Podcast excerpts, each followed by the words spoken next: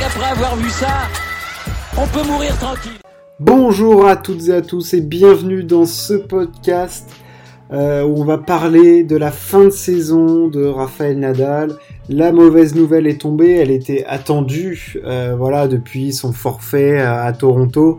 Euh, L'Espagnol met un terme à sa saison en déclarant forfait à l'US Open. on va revenir sur la saison de Rafa et qu'est-ce qu'il attend dans le futur.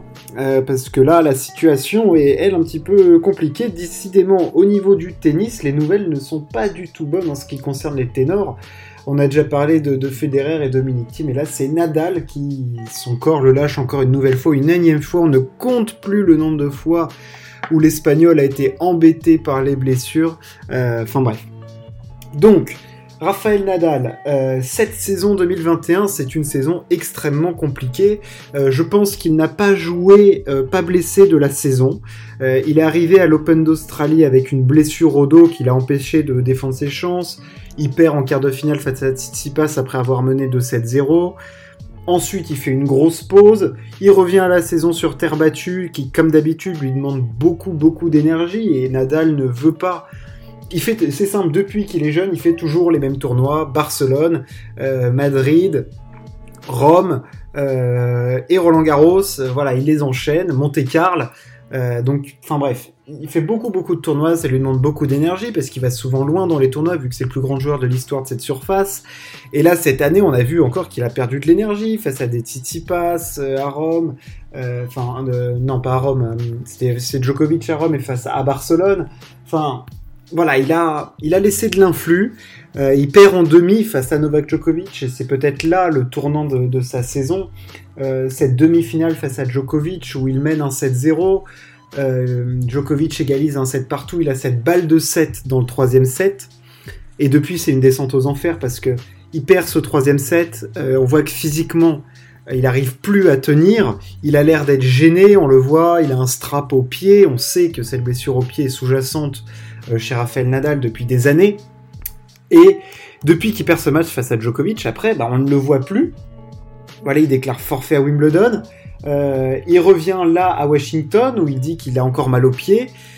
Il gagne son premier match face à Sok difficilement, il perd face à Lloyd Harris, et depuis, plus rien. Donc en fait, cette saison, Rafael Nadal n'a joué que très très peu de matchs, et il met un terme à sa saison là, enfin je veux dire, en ayant joué très très peu de matchs c'est très compliqué à analyser puisque hum, Rafael Nadal ne joue jamais sans, pépin physique. Il est tout le temps un petit peu blessé. Il a appris à jouer comme ça.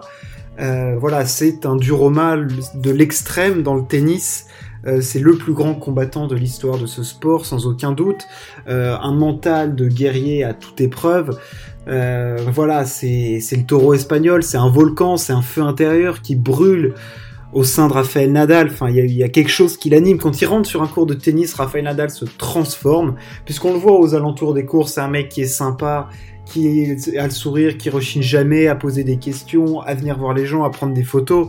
Euh, voilà, et, sur un cours de tennis, c'est un taureau, c'est un monstre, c'est une machine, c'est tout ce qu'on veut, mais il est toujours des pépins physiques, on le sait.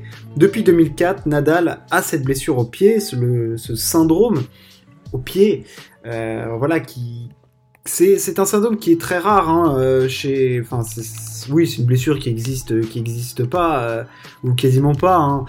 Donc, euh, c'est une maladie un peu dégénérative, ce syndrome de Müller-Weiss. il souffre au pied gauche. C'est en gros, il y a un défaut de vascularisation sous la voûte plantaire et en fait l'os se, nécrose. Et, et, Nadal a appris à jouer avec ça depuis 2004. Il a ça, il a son médecin spécial, il a des semelles orthopédiques et ce problème au pied, en fait, résulte après sur toute la chaîne, enfin, des conséquences sur cheville, genou, hanche. Enfin, voilà, c'est toute la chaîne après motrice qui est engendrée. Et Nadal, c'est la tour de Pise, hein, son physique, de toute façon, entre le dos, le pied, les genoux, euh, le poignet, euh, enfin, tout, tout, Nadal, tout a déjà lâché partout. C'est un miracle qu'à 35 ans, il soit encore de jouer au niveau de pouvoir gagner des titres du Grand Chelem. Enfin, le nombre de spécialistes du tennis ou d'anciens joueurs qui avaient promis à Nadal une carrière courte, qu'à 30 ans il serait fini, faire ce qu'il arrive à faire avec le physique et c'est là, que c'est contradictoire.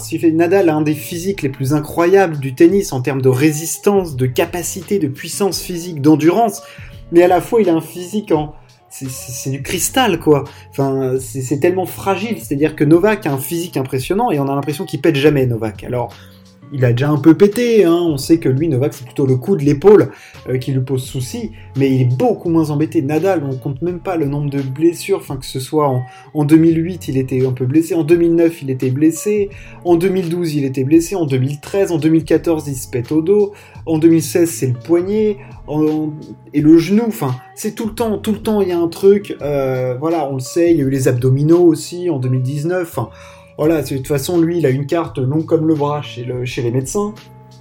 Mais il a appris à jouer avec ça. Le fait est que là, cette année, il a joué blessé tout le temps et que cette blessure au pied, qu'elle apparaisse à ce moment-là, clairement, c'est pas bon. À ce moment-là de sa carrière, c'est pas bon, ça pue. Euh, Nadal est un joueur qui demande beaucoup à son corps. Euh, il, surtout, il a pas un cabaret, euh, je dirais pas fluet, mais comme Novak ou Federer, où ils sont beaucoup plus, beaucoup plus fins. Nadal, c'est un bestiau, il pèse 85 kilos quand même. Paf, il est bien planté, quoi. Euh, donc, c'est une belle bête. C'est une bête physique. il est, voilà, il n'est pas aussi fit qu'un qu'un Novak, hein, bien qu'il arrive fit. Et on le sait, en plus, Nadal ne peut plus travailler son endurance comme avant, parce que s'il court 5 km par jour, il a plus de genoux. Donc il est obligé d'adapter sa préparation physique, Raphaël Nadal il ne peut pas s'entraîner comme il le souhaiterait. donc, c'est un savant équilibre. Il est arrivé à le trouver, mais là, cette blessure au pied, ce syndrome qui apparaît au pied de Müller-Weiss, c'est clairement très très euh, problématique et je ne sais même pas comment. Enfin, quand les des orthopédistes en parler, ils te disent si on opère Nadal, il pourra plus courir. Alors, il peut déjà pas courir, bon, certes, mais clairement, euh, c'est un problème. Enfin, il a dit qu'il allait revenir et qu'il allait tout faire pour être à 100%. Parce que Nadal, ce qui l'intéresse, c'est pas d'arriver sur un tournoi et d'être à 80% et de galérer contre un mec qui s'appelle Lloyd Harris. Avec tout le respect qu'on a pour Lloyd Harris, évidemment. Hein. Mais Nadal, il joue pour l'histoire, il joue pour les grands chelems, il, joue pour le Masters, il joue pour les Masters 1000, il joue pas pour gagner des 500 et des 250, il s'en fout clairement. Euh, comme Federer d'ailleurs. Hein.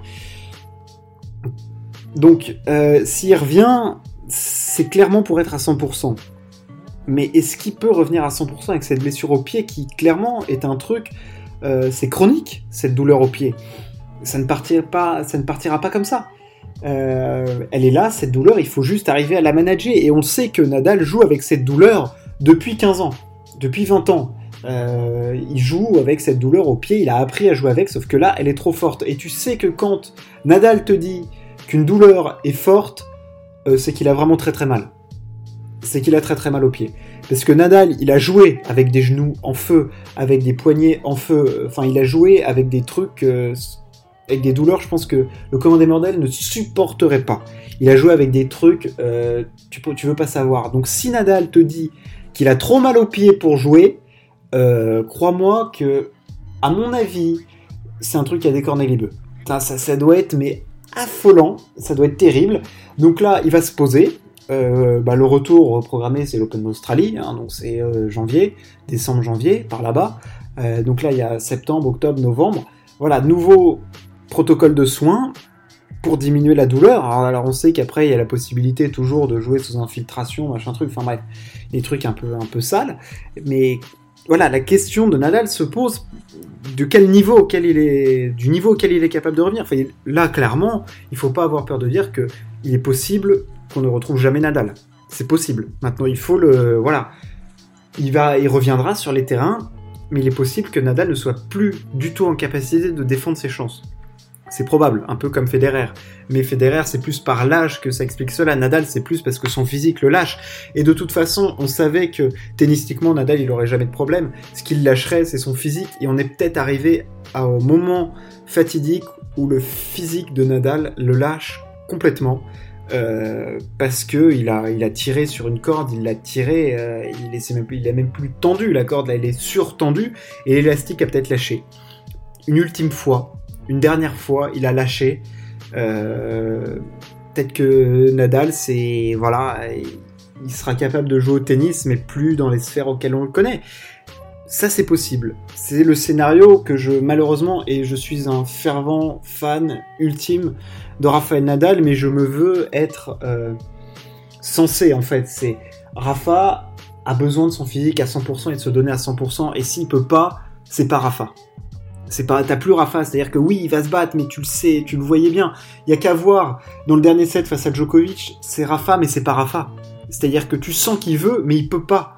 Et c'est ça la peur que j'ai, c'est-à-dire qu'il va vouloir, il veut. C'est un, winner, c'est un gagnant ultime, c'est un champion euh, hors norme. Le, combattant, si tu veux qu'il y ait un joueur de tennis qui se batte pour toi, mais tu mets Rafa sur le terrain direct, parce que tu sais qu'il donnera tout. Jamais il bronchera, jamais il râlera, il y aura jamais plus un mot plus que l'autre, mais il laissera son corps sur le putain de terrain. Et si il, il veut mais qu'il peut pas, et moi, c'est ça, j'ai peur, c'est-à-dire qu'il va vouloir, mais potentiellement, il peut pas, quoi. Enfin, je veux dire, j'ai encore en tête, entre autres, cette scène, enfin, l'Open d'Australie en 2018, où il est à un niveau stratosphérique, et il est face à Silic, il est au-dessus, et il se bat, il se bat, il se bat, mais il peut plus, il peut plus, parce que bah, il a ce truc au psoas qu'il a lâché, et, et terminado, quoi. Et le corps dit stop, et voilà. Et alors après, autre scénario, eh ben le Phoenix qui renaît encore de ses cendres. Euh, parce qu'on n'a jamais eu l'impression cette année d'avoir un Nadal, même si le niveau de jeu qu'il avait à Roland Garros était stratosphérique face à Djokovic et qu'il n'y a que lui et Djoko pour arriver à ce niveau de jeu-là, je pense encore. Euh, il, a un, il peut avoir un niveau stratosphérique, mais enfin bref. Le scénario après aussi, c'est Nadal qui encore une fois revient une énième fois d'une blessure et arrive à regagner mais ça me paraît un scénario un petit peu rocambolesque, très très honnêtement, parce que là, c'est comme s'il était parvenu en fait à Toronto et à Washington, euh, c'est-à-dire que de juin quasiment à, janvier, quoi, il aura pas joué, quoi. Enfin, là c'est long, là c'est long, euh, c'est très très long, ça fait quasi 7 mois, et ça paraît compliqué de revoir venir Nadal, mais on a envie, on a envie, parce que c'est Nadal et que lui aussi doit s'offrir un peu comme Federer, la sortie qu'il mérite. C'est une légende, une icône absolue du tennis. C'est, ouais, je l'ai dit plusieurs fois, mais c'est le combattant ultime, c'est le taureau, c'est le roi de la terre, c'est Raphaël Nadal. C'est voilà, c'est le coup droit à l'assaut, c'est tout ça. C'est Nadal, c'est Raphaël Nadal. C'est Monsieur Raphaël Nadal, l'icône du tennis, et on a envie de le voir défendre ses chances encore une fois. Et un Nadal, pour qu'il défende ses chances, c'est à 100%. Donc euh, on va voir comment il va réussir à revenir. On sait que voilà, si t'as une chose, c'est comme Dominique Thiem ou tout ça, tu sais qu'il va mettre les ingrédients pour revenir à 100%. Et que Nadal, il n'y a pas de triche ou quoi. S'il te dit qu'il a mal, il a mal. S'il n'est pas à 100%, il n'est pas à 100%. S'il sent pas bien, c'est qu'il se sent pas bien. Nadal, il n'y a pas de filtre. Il n'y a pas de filtre chez Rafael Nadal, il ment pas. Son visage ne ment pas. Sur un terrain de tennis, quand il est contrarié, tu le vois. Quand il est pas bien, tu le vois. Quand il est agacé, tu le vois un tout petit peu aussi. Tu le sens qu'il est. Enfin voilà, il, vit tellement le tennis. Et c'est tellement ce feu qui l'anime. Il, aime tellement ce sport que.